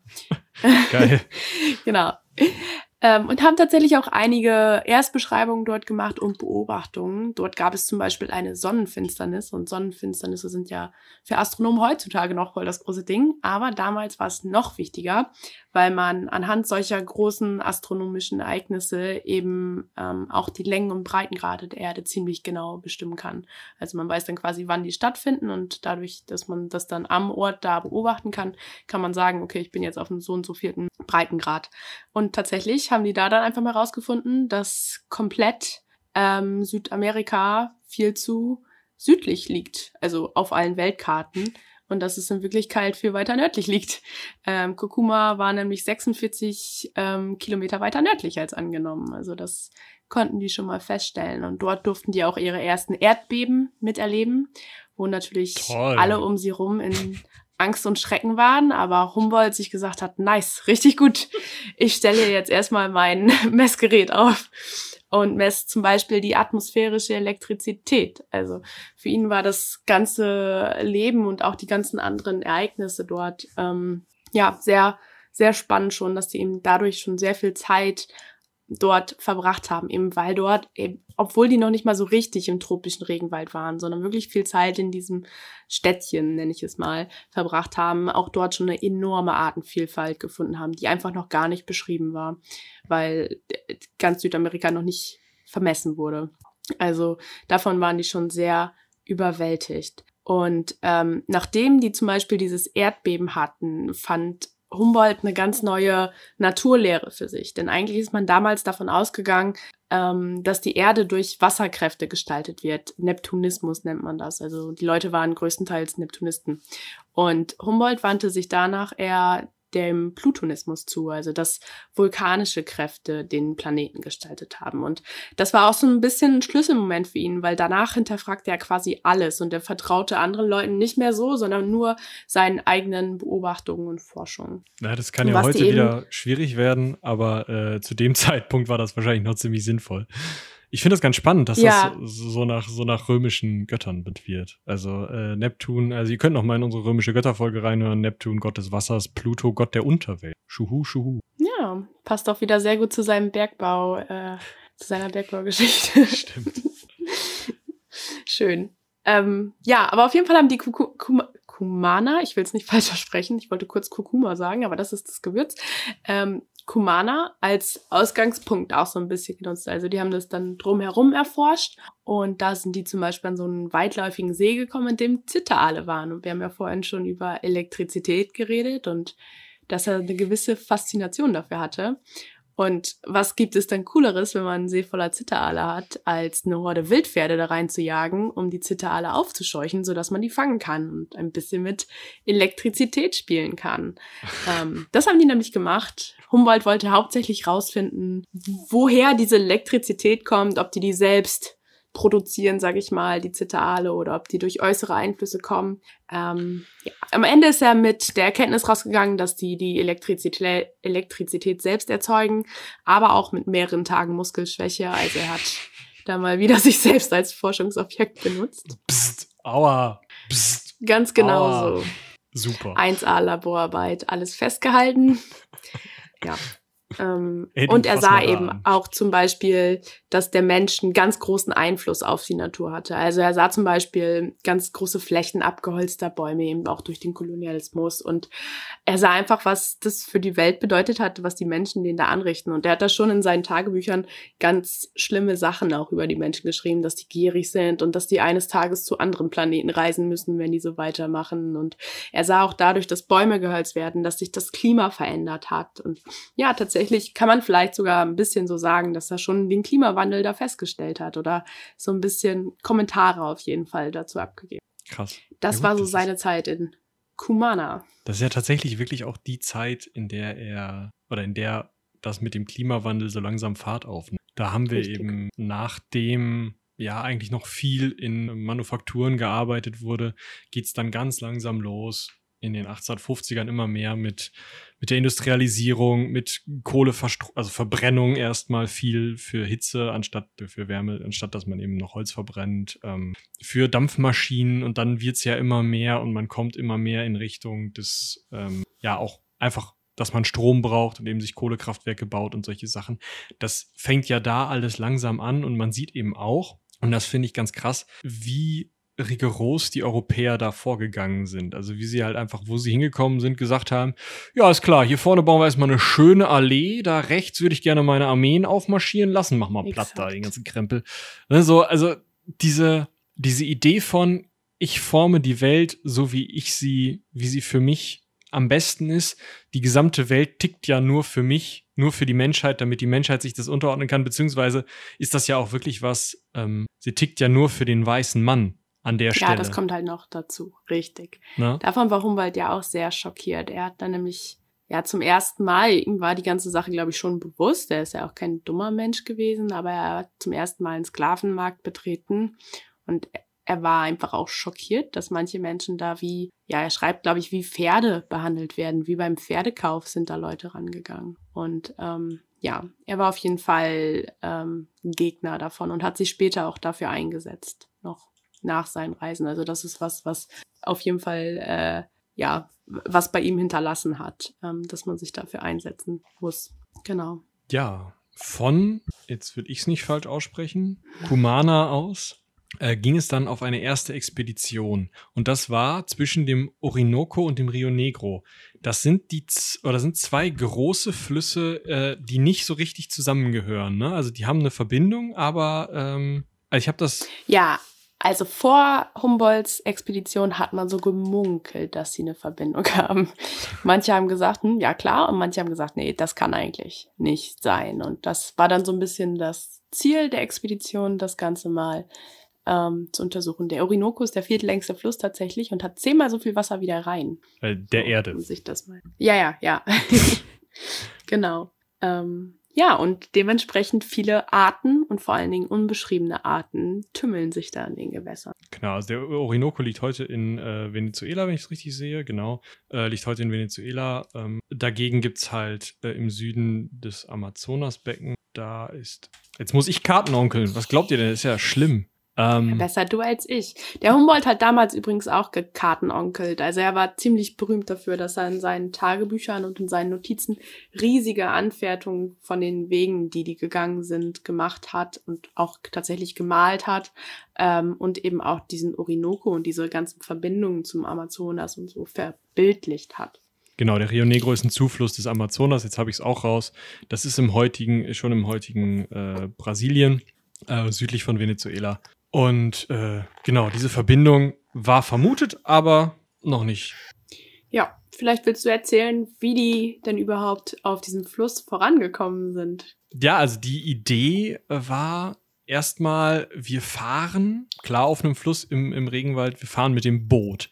Und zwar wurde gefahren mit so einem, mit so einer Pirogge. Das ist ein, mit der Axt und dann fürs Schönmachen sozusagen und fürs Härten mit Feuer ausgehöhlter Baumstamm, wo hinten drauf so ein, so, eine, so ein Blätterdach, so eine Überdeckung draufgepackt worden ist. Dieses Blätterdach war so eine relativ einfache Konstruktion aus ein paar Streben und eben Blättern drauf. Da, diese einfache Konstruktion muss schon, es muss schon unfassbar cool ausgesehen haben. Die hing schon voll mit allen möglichen Käfigen, in denen dann immer wieder Vögel und Affen, die man dann irgendwie auf dem Weg im Urwald gefangen hat, immer mal wieder angehalten hat oder vielleicht auch kann man die teilweise auch aus der Luft greifen, beziehungsweise aus dem Wasser ziehen. Ähm, da hingen diese Tiere eben dran und dieses ganze Ding, dieses ganze Boot ähm, hing oder war, also hing einmal voll und war dann zusätzlich nochmal einfach voll mit allen möglichen Messinstrumenten. Das heißt, die waren da zu zwei Forschenden plus Ruderer mindestens vier, plus jemanden, der das Ding steuert, auf einem 13 Meter langen, also ungefähr 13 Meter langen Boot von einem knappen Meter Breite. Ihr könnt euch das also vorstellen, wirklich wie ein Baumstamm, der im Wasser liegt. Unterwegs, die mussten da teilweise pennen und die waren einfach zugestellt mit Kisten. Das Richtig. klingt unangenehm. Keine Bewegungsfreiheit. Ja. Aber man muss sich das vorstellen. Also dann hast du deinen Sitzplatz vor dir sitzt ein Sextant, rechts ein Ruderer, links ein Typ, der gerade pennt links neben dir hängt ein Affe, wo du gerade irgendwelche wissenschaftlichen Studien machst, rechts neben dir hängt ein Vogel, den du gerade versuchst zu beschreiben und währenddessen malst du auf deinen Knien irgendwie die Flussmündung, die du vor drei Kilometern gesehen hast oder so. Also ungefähr so war das Abenteurerleben, das Humboldt sich dann eben ausgesucht hat. Er hatte auch relativ viele einheimische Begleiter tatsächlich, weil er sich selbst auch gesagt hat, die kennen sich ja aus, die wissen, was sie tun. Und das bedeutet dann eben auch Schutz für mich. Aber er hat die tatsächlich auch so ein bisschen als Forschungsobjekt gesehen. Also er hat relativ viele Stämme beschrieben, so hieß es dann, die ähm, entlang des Orinokus gelebt haben. Aber er hat nicht gesagt, das sind Wilde, sondern er hat wirklich sehr sachlich deren andere Lebensweise einfach auch beschrieben. Und er war sich vor allen Dingen auch dessen bewusst, dass die sich tausendmal besser dort auskennen als er selbst. Ähm, und er hat dann auch viel von denen gelernt, zum Beispiel Curare, das ist so ein Gift, da kann man ganz schlimm dran verenden, aber es ist tatsächlich auch ein Magenheilmittel und erst hat er eben von einem dieser Stämme gelernt und was hat er dann gemacht? Er hat natürlich direkt mal probiert. Also und tatsächlich ist es dem wohl ganz wohl bekommen. Ja, der scheint ja sowieso. Fahrt. Eben, der scheint ja sowieso ganz gut äh, umeinander gekommen zu sein da. Ähm, besonders wenn man ihn mit seinem Kollegen Bonplan Bonplan vergleicht, äh, der wohl zwischendurch irgendwie ein Fieber bekommen hat, wenn ich das richtig sehe, ne? Richtig, also der war schon in ganz anderen Welten teilweise unterwegs. Also der äh, hat so richtig schlapp gemacht und ist auch dem Tod so ganz nah wohl nur entkommen. Aber dem Alexander von Humboldt ging es relativ gut. Also klar, es waren immer noch ziemlich viele Mücken da, es waren Schlangen da, es waren Krokodile da. Er hatte auch Angst vor Fieber, natürlich. Vielleicht hatte er auch mal zwischendurch ein Fieber. Aber so alles im Allen ähm, war er relativ gut zufrieden und er schrieb relativ glückliche Briefe nach Hause eben auch. Obwohl er damals als Kind eher so ein bisschen kränklich war. Also diese ganze Regenwaldatmosphäre, die muss ihm richtig gut getan haben. Das viele Zirpen, die Luft vielleicht eben auch da und besonders dieser Trieb voranzukommen und zu erforschen. Ja, ja, das hält einen ja auch irgendwie auf den Beinen. Also ja, Begeisterung treibt einen viel voran. Das ist auch so bei bei Ausfahrten, also in der Meeresbio. Da, also ich meine, da musst du halt auch nachts um zwei aufstehen, wenn deine Schicht beginnt. Und das ist auch nicht geil, wenn du erst vier Stunden geschlafen hast oder drei oder weiß ich nicht.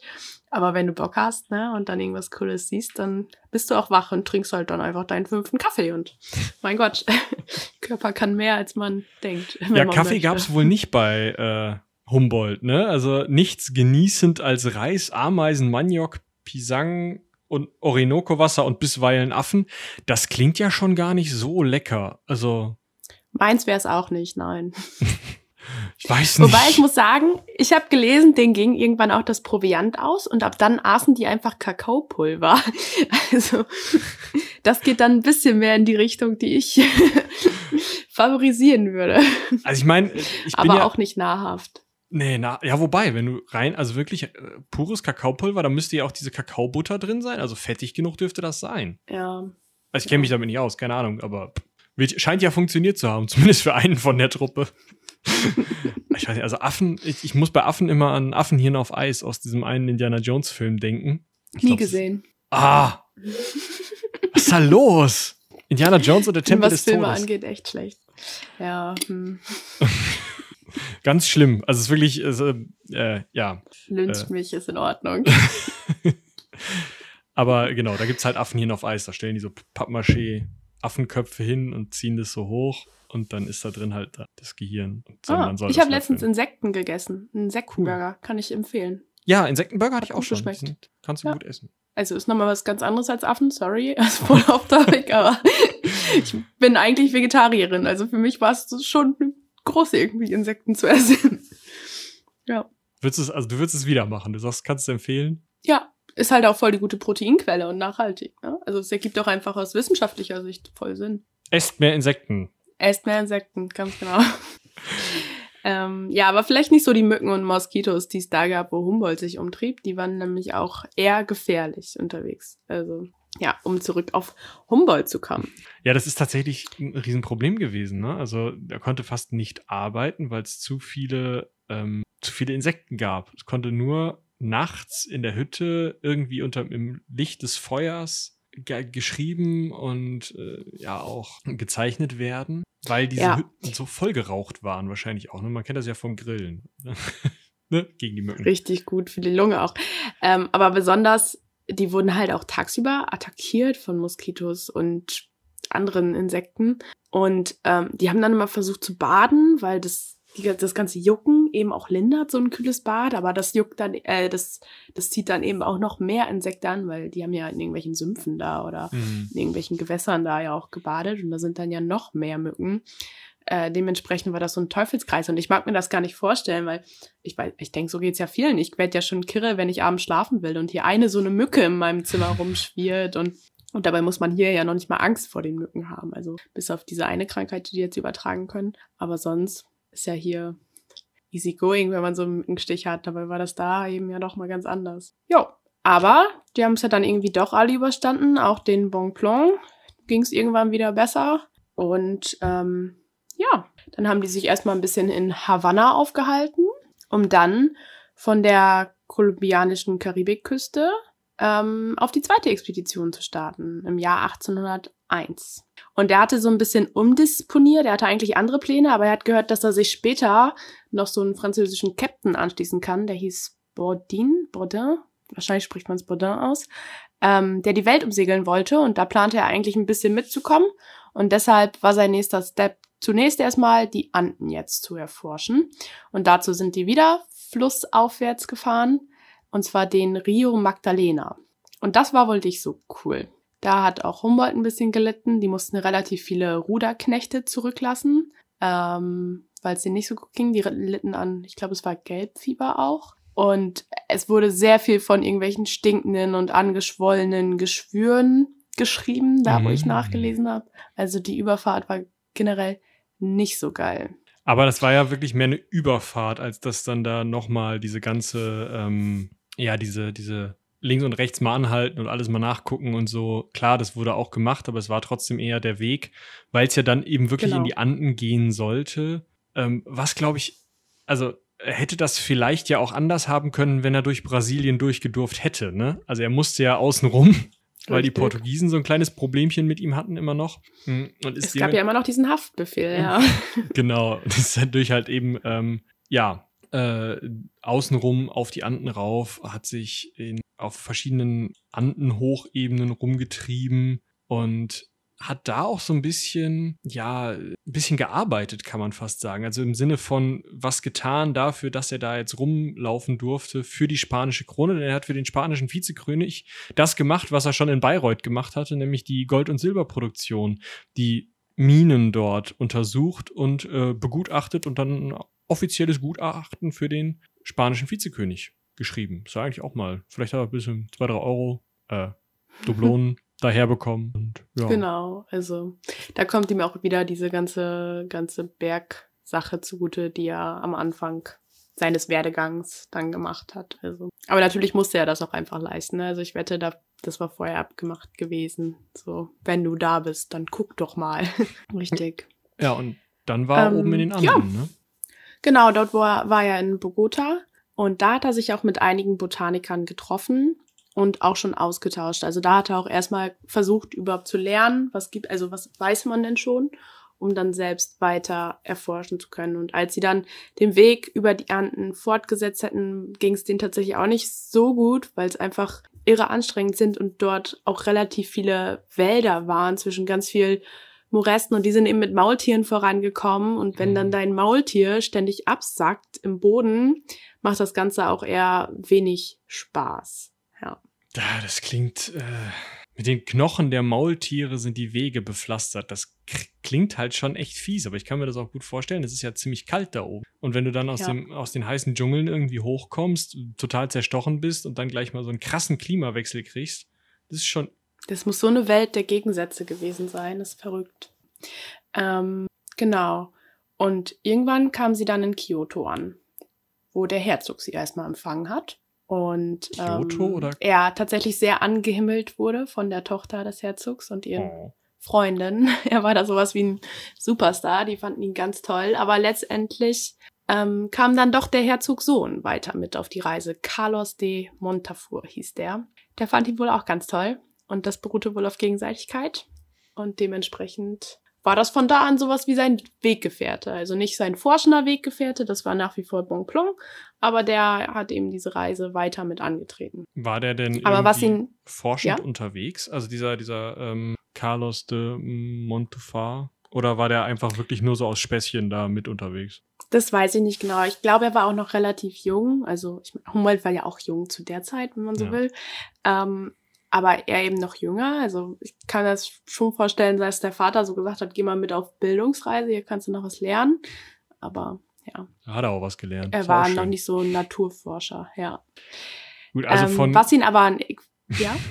von äh, Kitu aus nach äh, oder durch Ecuador sehe ich da jetzt. Also von da aus geht's halt wirklich durch die Anden an den Bergen vorbei. Es wird immer höher, 6200 Meter lese ich da. Das ist schon. Ähm ja, Genau, in Ecuador selbst hat er nämlich Vulkane bestiegen.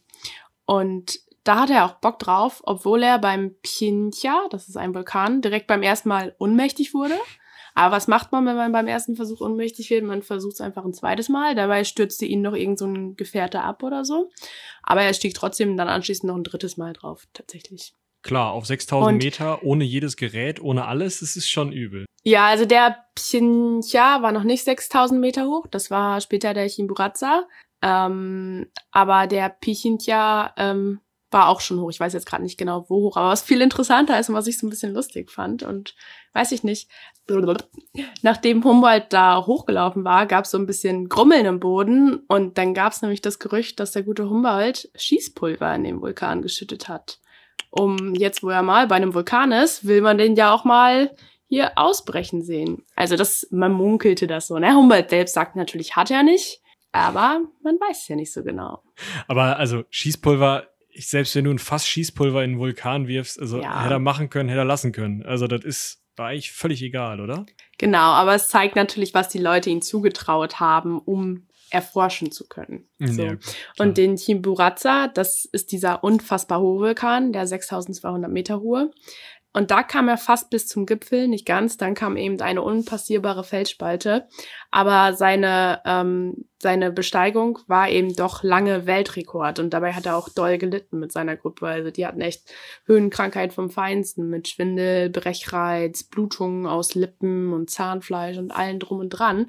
Aber während die da vor dieser Klippe standen, die die nicht überqueren konnten, kam ihm so ein richtiger Schlüsselmoment und er hat, hatte voll die Erkenntnis, dass sich alles irgendwie zusammenfügt und wie alles zusammengehört. Vielleicht hat er auch noch ein bisschen an, an einer Krankheit gelitten und ein bisschen fantasiert. Aber darüber schreibt er ganz viel, dass es ihm da klar geworden ist, wie die Natur zusammenhängt und dass es eben nicht alles dem Menschen zuspielt, sondern alles im Einklang ist. Und wie zum Beispiel auch, du hast es gerade gesagt, diese Tropen mit den, ähm, mit den eiskalten Anden zusammenhängen. Das hat er irgendwie so als Ganzes gesehen. Ja. Okay. Also ich habe gerade mal kurz nachgeguckt, dieser Pichincha, der erste Berg ist knapp 5000 Meter hoch. Also auch das ist ja schon sportlich. Auf 5000 Meter. Machst du das nicht jeden Morgen vom Frühstück? Ich gehe nicht mal eine Treppe. Also ich gehe nur eine runter, aber das ist was anderes. Ähm, weiß ich nicht. Also 5000 Meter, 6000 Meter, das ist ja einfach äh, heutzutage. Das ist mega, ja. Heutzutage würde man sich da ja ganz anders schützen und in ganz anderen Etappen hochlaufen, weil man eben weiß, okay, man muss sich langsam dran gewöhnen und er latscht halt hoch. Ja, ich finde es auch unfassbar. Aber auch cool. Es zeigt wieder, was wir anfangs gesagt haben. Er war voll der Macher. Er hat gesagt, okay, das muss jetzt getan werden, um das zu erforschen. So let's go. Ja. Ähm, ja, aber irgendwann sind die dann auch wieder von den Anden runter und dann wurde noch so ein weiterer ähm, Flusslauf erforscht, um dann wieder in die Anden aufzusteigen. Also denen war das auch alles nicht zu schade, kein Weg zu weit. Ähm, da haben sie eine Inka-Stätte noch gefunden bei Kayamaka und sich die genauer angeguckt. Also das zeigt vielleicht auch wieder, dass er nicht nur naturwissenschaftlich interessiert war, sondern eben auch, ja, nennt man es geschichtlich? Ja. Ja, historisch ja. interessiert. Ich meine, die Inka genau. waren waren zu dem Zeitpunkt ähm, ja schon nicht mehr an der Stelle unterwegs. Die größte Ausdehnung des Reiches war 1530. Im 16. Jahrhundert waren die schon eher wieder unter der, ähm, also Ende des 16. Jahrhunderts waren die schon eher wieder verschwunden. Das heißt, hier im, im frühen 19. Jahrhundert waren das halt alles Überreste aber klar, historisch interessiert ähm, also, oder als historisch interessierter Mensch schaust, schaust du dir diese Überreste natürlich an und analysierst auch ein bisschen. Ich weiß jetzt nicht, wie viel er genau in seine äh, Dingens geschrieben hat, in seine Beobachtungen geschrieben hat darüber. Aber trotzdem, ja, ich hatte vorhin ja schon geschrieben, so eine allwissende Müllhalde, ne? Alles mal dabei. genau, ja. Kommt später noch mehr zu tatsächlich. Ähm, ja, und dabei hat er auch noch eben mal so nebenbei, während die da unterwegs waren, gemessen, dass der magnetische Äquator überquert wurde. Das zeigt, dass er konstant, egal wo er war, hat er seine ganzen Messungen durchgeführt und die ganzen Datenpunkte erhebt. Und ähm, den Humboldt-Effekt hat er auch noch entdeckt. Und das hat was, ich kann es nicht erklären, aber es hat was mit der Schallintensität zu tun. Es ist sehr physikalisch gewesen, ja. Okay. Was ich erklären kann, ist, er ist dann irgendwann nach Lima in, äh, also der Hauptstadt von, oder heutigen Hauptstadt von äh, Peru gekommen, äh, in die, nachdem er viermal die Anden überquert hat. Das muss man sich halt auch mal vorstellen, ne? Also über die Anden, den Fluss runter, wieder über die Anden, ein Stück weiterlaufen, wieder über die Anden und nochmal zurück über die Anden, damit man dann nach Lima kommt, was ja am Fuß der Anden am Meer, ähm, am Pazifik liegt am Südpazifik. Und ähm, ja, dort hat er sich dann halt eben, da ist er ja auch schon wirklich weit nach Süden gekommen, das muss man sich ja auch anschauen. Ähm, da hat er dann ähm, ja sich nochmal aufgehalten, hat viel wahrscheinlich auch weiterhin aufgeschrieben und so ein bisschen, mm, ja, aus diesem, dieser vielleicht zuerst gefundenen Erkenntnis an dieser Spalte, dass alles irgendwie zusammenhängt, noch so ein bisschen mehr abgeleitet. So Klima- und Vegetationsstufen hast du aufgeschrieben. Also wirklich so ein ähm, ja, und das kam also, ihm eben auch zum Schema. Vorteil, dass er nicht, also dass er Europäer war natürlich. Er hat nicht, er hat auch in Europa schon Berge bestiegen und sich die angeguckt. Mhm. Und er konnte dann zum Beispiel auch sagen, dass die Schneegrenze auf Bergen oder auch eben auch Vulkanen, die dann ja irgendwann erodieren und bla bla bla, ähm, dass die nicht nur von dem Höhe des Meeresspiegels abhängen, sondern auch vom Breitengraden. Also dieses Thema Schneegrenze, dass das unterschiedlich sein kann, das wurde vorher noch nicht so klar gemacht. Das hat er zum Beispiel gesagt, dass es verschiedene Veget äh, Vegetationsstufen gibt. Ähm, und in Lima hat er auch nochmal den Längengrad neu bestimmt. Das konnte er machen, weil er zufällig im Hafen von Lima den Planet Merkur gesehen hatte und das eben dann zeitlich abpassen konnte und so einen neuen Richtwert hatte. Also er, er hat da auch nochmal schnell die, die Schiffskarten korrigiert, wenn man so will. Ähm, und er hat aber auch sowas gemacht wie Düngereigenschaften von Guano ähm, zu untersuchen und zu entdecken und dann gesagt, ja, das können wir in Europa doch auch nutzen. Und daraufhin kam das Ganze eben als Dünger nach Europa. Okay, also äh, Guano ist äh, irgendwie so ein Gemenge aus verschiedenen Nitraten, das aus Exkrementen von Seevögeln entsteht. Genau. Okay, klar. Ja, also er hat halt beobachtet, dass es da genutzt wird, so quasi die Exkremente. Und das hat er genauer untersucht und daraufhin, ja. Also von Vogelkacke gesagt, bis Astronomie alles dabei. Hat er alles gemacht. Es ist, ist, immer wieder erstaunlich, wo das dann noch so, ja, und nebenbei übrigens noch äh, sowas stattfindet. Das ist, äh, finde ich immer wieder spannend. Ja, und jetzt geht's genau. auf Weltumsegelung, ne? Das hatten wir ja gerade angekündigt. Schön. Äh, ja, er hat sich schon gefreut, hatte schon seine sieben Sachen gepackt, Briefpapier eingepackt. aber es hat halt doch nicht stattgefunden. Deshalb musste er wieder so ein bisschen umplanen, aber dann ging's für ihn nach Mexiko. Also mal nach Kann Norden mal von da aus, wo er angefangen hatte. Ne? Wir waren ja, äh, jetzt, also Lima ist ja also eigentlich seine, sein südlichster Punkt in Peru. Wenn ihr Südamerika vor Augen habt, so die Kante zwischen oberem und mittlerem Drittel auf der linken Seite vielleicht. Und jetzt geht's eben nach Norden, ähm, um dann auf diesen wirklich mesoamerikanischen Teil zu kommen und äh, dann eben südliches Nordamerika, Mittelamerika, da eben, ja, sich in Mexiko umzuschauen. Ich meine, da war er noch nicht, da muss er hin, ne? Ganz einfach. Ganz genau. Und da hat er tatsächlich auch so ein bisschen, ja, soziologische Studien betrieben. Also nachdem er sich so die freien Anden angeguckt hat, hat er tatsächlich in sein Tagebuch geschrieben, er möchte sich jetzt gerne freie Menschen ansehen. So und Studien quasi über die Menschen, wie die da leben und auch politisch und so weiter, ähm, hat er dazu viel niedergeschrieben. Es ist so ein bisschen als Forschungsjahr bezeichnet worden aber natürlich auch weiter Landeskunde betrieben. Ja, also zum Beispiel den, das Höhenquerschnittsprofil von Mexiko hat er vermessen. Ähm, und was so zu sozialen Studien bei ihm auch gehörte, waren eben auch so Beobachtungen zu Krankheiten. Und tatsächlich gab es da einen Satz zu epidemischen Krankheiten. Und er hat geschrieben, das werden Herausforderungen für Medizin und Gesellschaft sein. Fand ich Ach so. sehr bezeichnend, dass das noch bis heute gilt.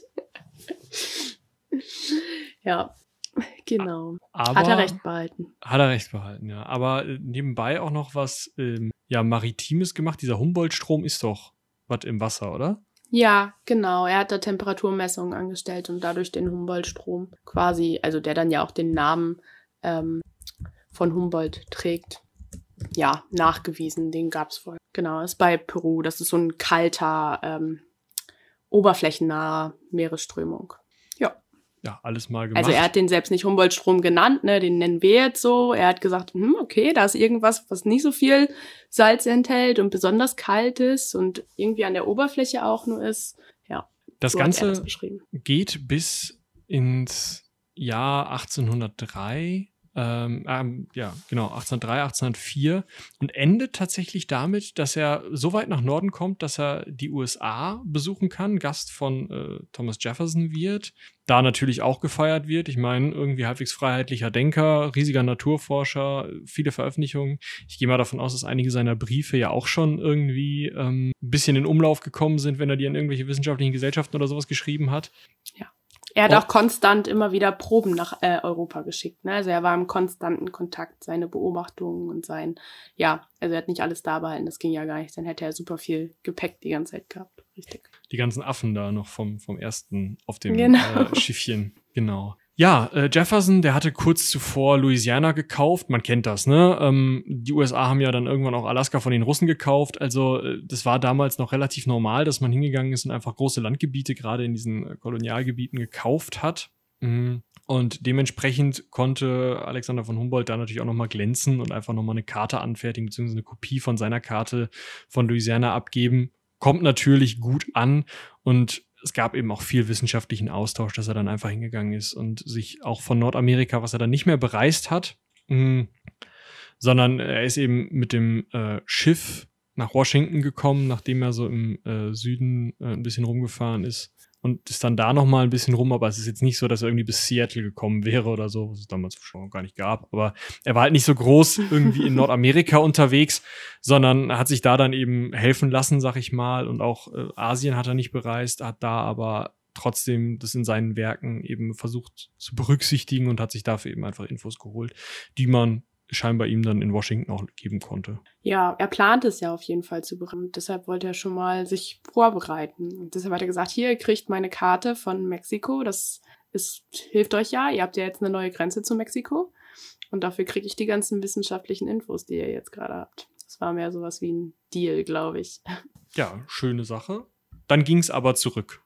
1804 war er zurück in Europa und dann musste er erstmal, ich sag mal, arbeiten so richtig. Also das, was er als Arbeit empfand. Er musste halt irgendwie auf Empfänge, immer wieder zu wissenschaftlichen ähm, Austauschen, seine ganze Publikation machen, was er natürlich einfach, also ich meine, er hatte keine Druckpresse dabei. Also diese ganze Auswertung erstmal sich auf seinen Arsch setzen und einfach mal machen.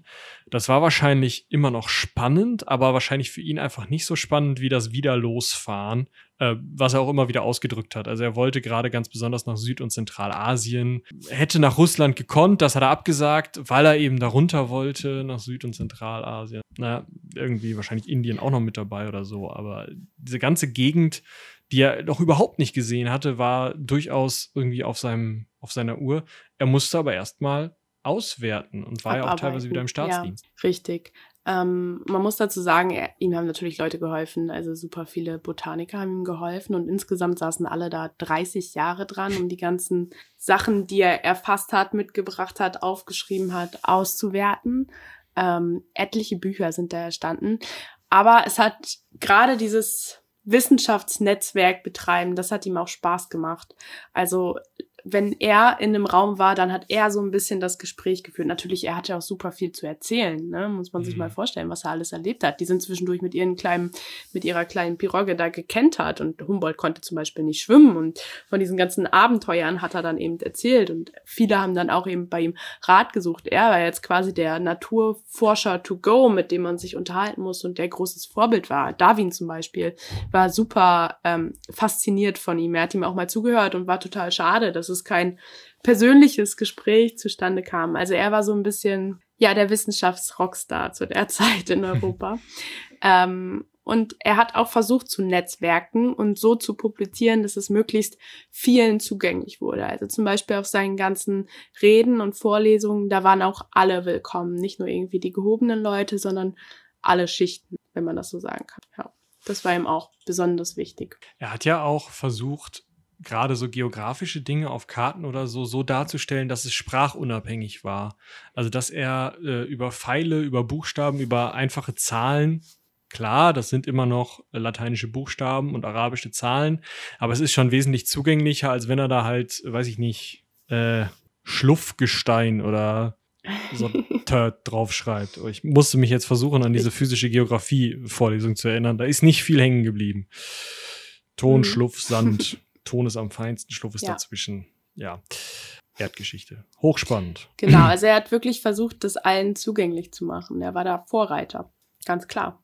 Und Vordenker eben auch. Und damit ja eigentlich, ja, der wichtigste Mensch zu der Zeit, was Wissenschaft angeht. Deswegen ist es auch wahrscheinlich gar nicht so weit hergeholt, nach ihm sowas wie das Humboldt-Forum oder eben auch die Unis zu benennen. Also das ähm, ist ja häufiger, mhm. gerade bei uns an der WWU wird da ja diskutiert. Ich meine, unsere ist nach dem Kaiser benannt. Der hat jetzt nicht so viel geforscht. Ähm, aber beim Humboldt ist es halt, ja. Genau, also es heißt schon was, wenn Humboldt irgendwie steht. Ja. Ähm, relativ viele Städte sind ja auch tatsächlich nach ihm benannt. Ähm, ich glaube, er ist der, nach dem die meisten Städte benannt wurden, aber da würde ich mich nicht drauf einschließen. Ich meine, ich hatte das gelesen, ja. Aber in den USA, ne? Also es ist jetzt nicht so, dass es ja, ja, genau. Hamburg, Berlin, Humboldt. Das wird man in den USA an einer. Ähm, das wäre witzig. Das wird man in den USA an einer Straße haben können. Die haben ja auch in Berlin und so, aber. Ja. Nun gut, dann springen wir mal ins Jahr 1829, nachdem er da ja jetzt viele Jahre erstmal noch ein bisschen zu Hause gehockt hat und alles ausgewertet hat und sich hat aber auch feiern lassen. Ist ja auch schön. Ja, muss man auch mal machen, ne? Eigentlich. Genau, dann hat er tatsächlich doch noch, weil er auch tatsächlich viel Geld verloren hat einfach. Also seine, äh, es hat halt seine, seine Ersparnisse waren sowieso irgendwann aufgebraucht, die er von seiner Mutter bekommen hatte. Und es ist dann ja teuer gewesen, diese ganzen Bücher zu verwirklichen. Seine Forschung, er hat ja weiter geforscht, ist ja nicht so, dass er einfach aufgehört hätte, sondern er ist ja trotzdem, äh, hat er immer noch trotzdem neue Geräte benutzt, die er sich irgendwie kaufen musste. Ist mehrfach umgezogen mm, von äh, Berlin nach Paris nach Berlin. Äh, diese ganzen Sachen haben halt ziemlich viel Geld verschlungen und er war an einem Punkt 1829, da war dann auch schon an die 60 Jahre alt, das muss man ja auch bedenken, dass er nicht mehr so viel Geld hatte, dass er einfach selber hätte sagen können, ja, lol, ist mir egal, ich latsche jetzt einfach wieder los, sondern er musste jemanden haben, der ihm seine nächste Forschungsreise finanziert und das hat er hinbekommen, weil ihm der russische Finanzminister eine Einladung geschickt hat dass er doch bitte mal in Russland sich ein bisschen umgucken soll. Da sei ja auch viel Gegend, die noch keiner kennen würde. Und man hätte den Ural, da sei ja bestimmt auch irgendwas mit Bergarbeiter und Metall und so zu machen. Das müsste sich ja rentieren und der ähm, Humboldt könnte das doch. Und wenn er dann schon mal unterwegs sei, könnte er bestimmt auch irgendwelche Vögel und Affen auf ein Bötchen laden, wenn er möchte. Ist ja egal. Aber wichtig, bitte doch gerne einmal im Ural gucken, wie es da mit Edelmetallen aussieht. Also man sieht schon, aus welcher Richtung das kommt. Das war relativ klar als wir holen uns jetzt das große Genie, damit wir unsere coolen ähm, ja, Edelmetalle irgendwie aus dem Boden holen können, damit der uns da die Minen vernünftig auf Vordermann bringt, damit wir wieder Geld machen können. Und wenn er dabei forschen will, bitte gerne, ist nicht unser Problem. So muss man sich die Reise vielleicht vorstellen. Allerdings muss man sie sich auch ganz anders vorstellen, als in einer Pirogge auf dem Flüsschen irgendwie ohne sich bewegen zu können. Das ist schon mehr Luxus, kann man sagen. Richtig. Also allein, dass er von Pferden gezogen wurde und nicht mehr hier irgendeinen Berg hochkraxen musste oder so, konnte er wahrscheinlich auch nicht mehr mit 60 Jahren, muss man sich ja auch mal vorstellen. Aber die haben trotzdem ordentlich Kilometer zurückgelegt, besonders verglichen zu den anderen, also zu der ersten Forschungsreise, die er gemacht hat. Genau, also er hatte gefederte Wagen, mehrere Pferde vor jedem Wagen, einen Koch, einen Diener dabei. Die, also es wurde ihm auch befohlen, dass er Koch und Diener mitnehmen soll. Wahrscheinlich hatten die auch Angst, dass er denen da vom Sattel klappt wenn die äh, sich nicht um ihn kümmern. Wenn er nämlich nochmal so einen Stunt gebracht hätte, da auf so einen 6000 Meter Berg raufzukraxeln, wäre er wahrscheinlich nicht wiedergekommen in dem Fall. Nein. So ist er knappe 18.000 Kilometer äh, hat er zurückgelegt. Mit Pferdewechsel kann man sich ausrechnen, dass er ungefähr 12.000 Pferde vor seinen Gutschen hatte insgesamt. Das ist schon das ist so krass. viel. also klar, ne, man muss sich mega. vorstellen. Hm? Ich finde das mega viel. Also als ich die Zahl gesehen dachte, ich schon so, hey, ja. Also 18.000 Kilometer, ich kann sagen, so viel habe ich in meinem Leben noch nicht zurückgelegt. Glaube ich auch nicht. Ne? Also klar, vielleicht, wenn man jeden, jeden äh, Meter, den ich irgendwie mal gegangen bin, sich überlegt, vielleicht, aber so auf Reisen oder so. Das weiteste, was ich mal gefahren bin, sind vielleicht ein paar tausend Kilometer. Und so weit bin ich jetzt auch noch nicht geflogen. Ich war noch nie auf einem anderen Kontinent, dementsprechend. Schade. ähm, genau, also es war eine super schnelle Reise, wenn man sich überlegt, dass er die ganze Zeit gezogen wurde. Und du musst ja auch diese 18.000 Kilometer in acht Monaten haben sie die gemacht. Das musst du ja erstmal hinkriegen. Das heißt aber auch, dass jetzt diese ganzen Beobachtungen und Messungen, die sie gemacht haben, nicht so, nicht so entspannt vonstatten gingen und ganz besonders auch nicht so schnell und so entspannt aufgeschrieben werden konnten. Weil klar, die Wagen hatten zwar eine Federung, aber trotzdem schreibst du nicht mal eben, wenn du vormittags was gemessen hast, nachmittags auf einer sibirischen Straße irgendwo den Ural hoch, auf was du da ausgemessen hast und das besonders nicht mit äh, Feder und Tinte. Und dementsprechend ist das alles sehr, sehr schnell musste aber auch sehr, sehr lange nachbearbeitet werden. Also zum Vergleich 18.000 Kilometer ähm, in einem halben Jahr in Russland, 8.000 Kilometer in fünf Jahren in ähm, den Amerikas. Also es ist einfach genau. viel. Und ich glaube, Humboldt hat dieser Art von Forschen auf Forschungsreisen auch nicht so sehr gefallen wie die andere. Also er war was ich von seiner ersten Forschungsreise gelesen habe, ja auch ein Mensch, der alles erfasst hat, auch alles aufgeschrieben hat, aber sich eben auch hinsetzen musste und der Natur lauschen musste und dann ja so richtig drüber nachdenken musste und verstehen musste, also was gerade vor sich geht und was das überhaupt bedeutet und Zusammenhänge zu erkennen. Und das musste er in der Natur machen und nicht eben anderthalb Jahre später, wenn man wieder zu Hause ist oder so. Also so hat er sich, glaube ich, eher Forschungsreisen vorgestellt. Ähm, dementsprechend war es bestimmt eine coole Reise trotzdem noch für ihn, aber die erste hat ihm sicher besser gefallen und für die ist er dann ja auch zu Recht irgendwie berühmter geworden. Ich finde sein Zitat ziemlich cool, also weil er eben nicht wieder wie in Amerika cool in den Tropen war, irgendwie bunte Tiere gesehen hat und äh, was weiß ich was alles, sondern halt Sibirien und also Sibirien ist ja heute noch dafür bekannt, dass da jetzt an so einem Tag in Sibirien nicht so viel passiert, auch wenn man sich mal hunderte Kilometer bewegt. Da hat er gesagt, Sibirien ist die Fortsetzung der Hasenheide und da interessiert mich natürlich, was die Hasenheide ist. Das ist ein Park in Berlin. hochspannend für Humboldt, also hochspannend. Ja. Erinnerung, Berlin verband er noch immer mit Schloss Langeweile. Also ja. ich glaube auch, dass er einfach nicht so happy da war. Genau. Dann war er auch irgendwie da und dann hat er ähm, ein Buch geschrieben, für das er sehr berühmt, also er war ja schon berühmt, aber das sehr bekannt ist und das heißt Kosmos und das ist, ähm, kam 1845 der erste Band raus. Ähm, und da bespricht er, also er versucht quasi alles nochmal aufzuschreiben. Er ist ja mit dem Ziel losgezogen, das Wirken von allem mit allem und wie alles ineinander verflochten ist, zu erforschen. Und das versucht er quasi in diesem Band zusammenzufassen und macht quasi eine Reise von den Sternen bis zum kleinsten Moos. Also er, was wir die ganze Zeit sagen, er ist ein Typ, der alles gemacht hat und über alles schreibt er eben. Genau. Und das ist so ein bisschen sein, ja, Lebenswerk, natürlich zusammen mit seinen Tagesbüchern und so weiter. Aber das ist sein großes Ding gewesen. Ja. Genau. Was dann noch in seinem Leben passiert, er war, ja, nicht mehr so finanziell gut aufgestellt. Er war Trotz seines Staatswirtschaftsstudiums. ja, er konnte halt nur mit starten. Doof. Aber ja. ähm, er war über 60, das muss man sich erstmal auf der Zunge zergehen lassen. Er war im 19. Jahrhundert, klar, er war durchaus in adligen Kreisen unterwegs, war er selber auch zwar niedriger Adel, aber adlig. Ähm, das heißt, klar, er hatte gute Lebensumstände, konnte trotz der Strapazen auf den Expeditionen, wenn er zu Hause war, garantiert jeden Tag was essen und solche Sachen. Das ist ja was, was zu dem Zeitpunkt in anderen Familien vielleicht nicht unbedingt der Fall war. Trotzdem ging ihm immer mehr das Geld aus. Er war ziemlich pleite.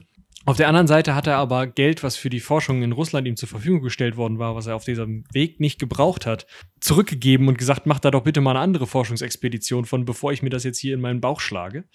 Dementsprechend, äh, ja, vielleicht war ihm Geld auch einfach nicht so wichtig.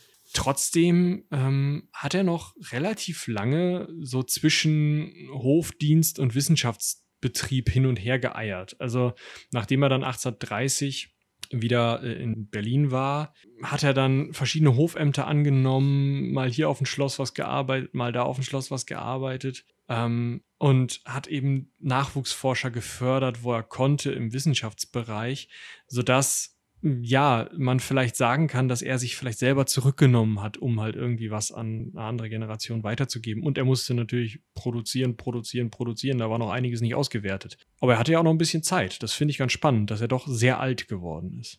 Ähm, genau. Ähm, er starb nämlich im Jahr 1859. Jetzt darfst du rechnen. Fast 90 Jahre ist, ne? 89? Das sind 69 geboren, 59 verstorben. Das sind 90 Jahre bei mir.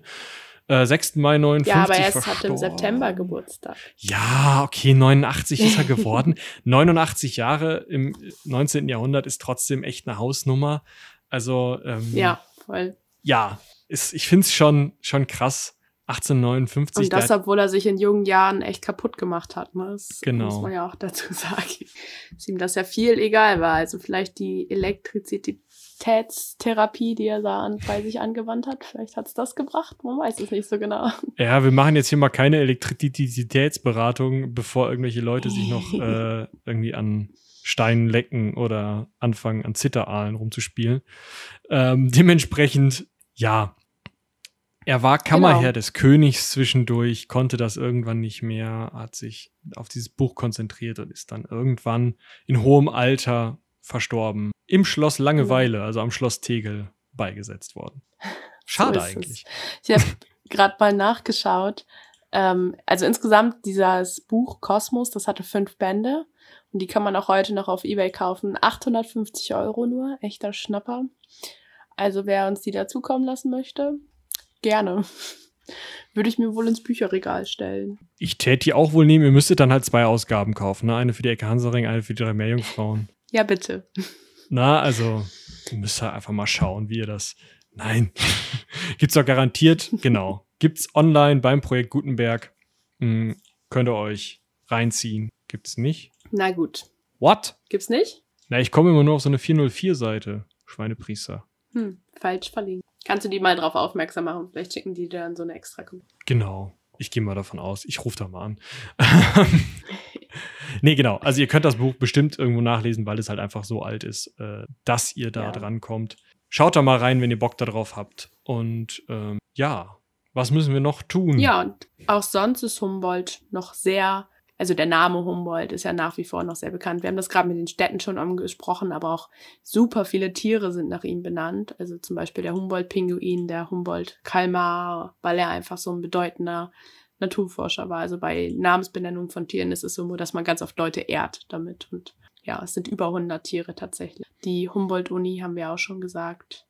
Was ich noch ziemlich cool finde, ähm, weil klar, Tiere sind was Nettes, aber es gibt auch das Mare Humboldtianum auf dem Mond. Also ein Krater, der, oder ich weiß nicht, ob das als Mare dann würde wahrscheinlich auch als Krater bezeichnet werden, wenn es ein Krater ist. Das ist wahrscheinlich irgendeine andere Art von äh, Struktur. Du guckst gerade nach, dann wirst du es gleich sagen können. Ähm, auf dem Mond, also ein wirklich, ja, überall einge äh, eingesetzter Name. Es ist so ein Becken auf dem Mond. Deshalb ist also Mare Humboldtianum wird ja auch mit Humboldt-Meer überzeichnet werden. Und das ist quasi so ein, ja, so ein Becken. Hm. Schwimmt nichts drin, aber. Nö, nö. 273 Kilometer Durchmesser. Ja. Das hätte er noch zu Fuß geschafft. Auch noch mit 60 Jahren, easy. Auch noch mit 60 Jahren. Ja, krasser Typ Humboldt auf jeden Fall. Spannende Lebensgeschichte, besonders seine Forschungsreisen. Können wir Gauss jetzt noch in zwei Worten abhandeln? Du hattest das gerade am Anfang so angedeutet. Ja, und der saß zu Hause, hat gerechnet. Na, ganz so einfach ist tatsächlich nicht. Gauss war auch ein cooler Typ. Also Na, könnte man schon eine ganze Folge drüber machen. Wird vielleicht nicht ganz anderthalb Stunden lang wie jetzt, aber. Äh, ich glaube, wenn Moritz oder ich beteiligt sind, wird das immer anderthalb Stunden lang. Wir sind da eigentlich relativ gut drin. Ja, das habe ich auch schon gemerkt. ja. Äh, Na gut. Aber da müssen wir mal schauen, dass wir den Gauss machen, wenn du das nächste Mal äh, dabei bist und einer von uns die Krankheit ja, spielt. Ja, das sollten wir so. schaffen, denke ich. Genau. Also es gehört ja dann irgendwie auch zusammen. Und als nächstes dann Darwin und dann mal gucken, welche Naturforscher noch so dazu kommen. Das klingt sehr gut. Ja, vielen, vielen Dank, dass du da warst. Ähm, jetzt natürlich noch Gerne. Ich möchte noch einmal ganz kurz sagen, ähm, ganz viele Infos stammen aus der Terra X-Doku, die man online gucken kann und die wollte ich ah. auch empfehlen. Also nur, dass es hier vollständig ist. Schickst du mir den Link? Quellen angegeben. Vielleicht komme ich ja dazu.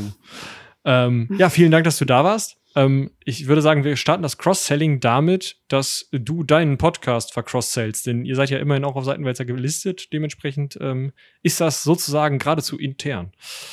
Richtig.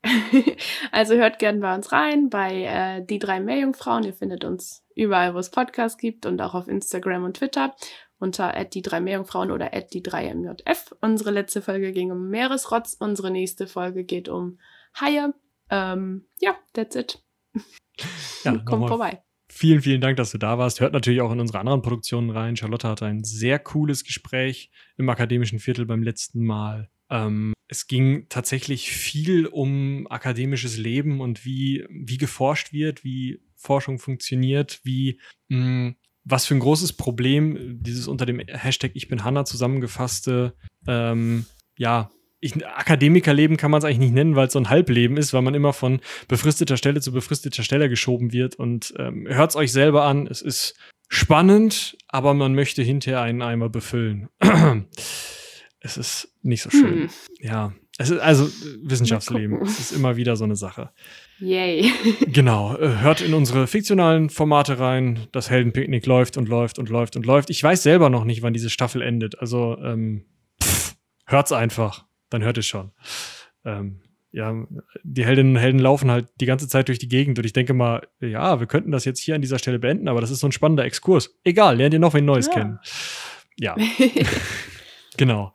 Und haltet die Ohren offen, es wird bald auch wieder mehr fiktionale Formate geben, aber ich denke mal, dazu können wir dann in den nächsten Folgen äh, hier auch mit Moritz noch mal ein bisschen was erzählen. Und ich würde sagen, äh, dann haben wir es geschafft. Alexander von Humboldt in einer Stunde 30. Genau, kurz zusammengefasst. Danke, kurz. dass ich da sein durfte. Sehr, sehr gerne. Vielen, vielen Dank, dass du da warst. Und dann würde ich sagen, haut rein bis zum nächsten Mal.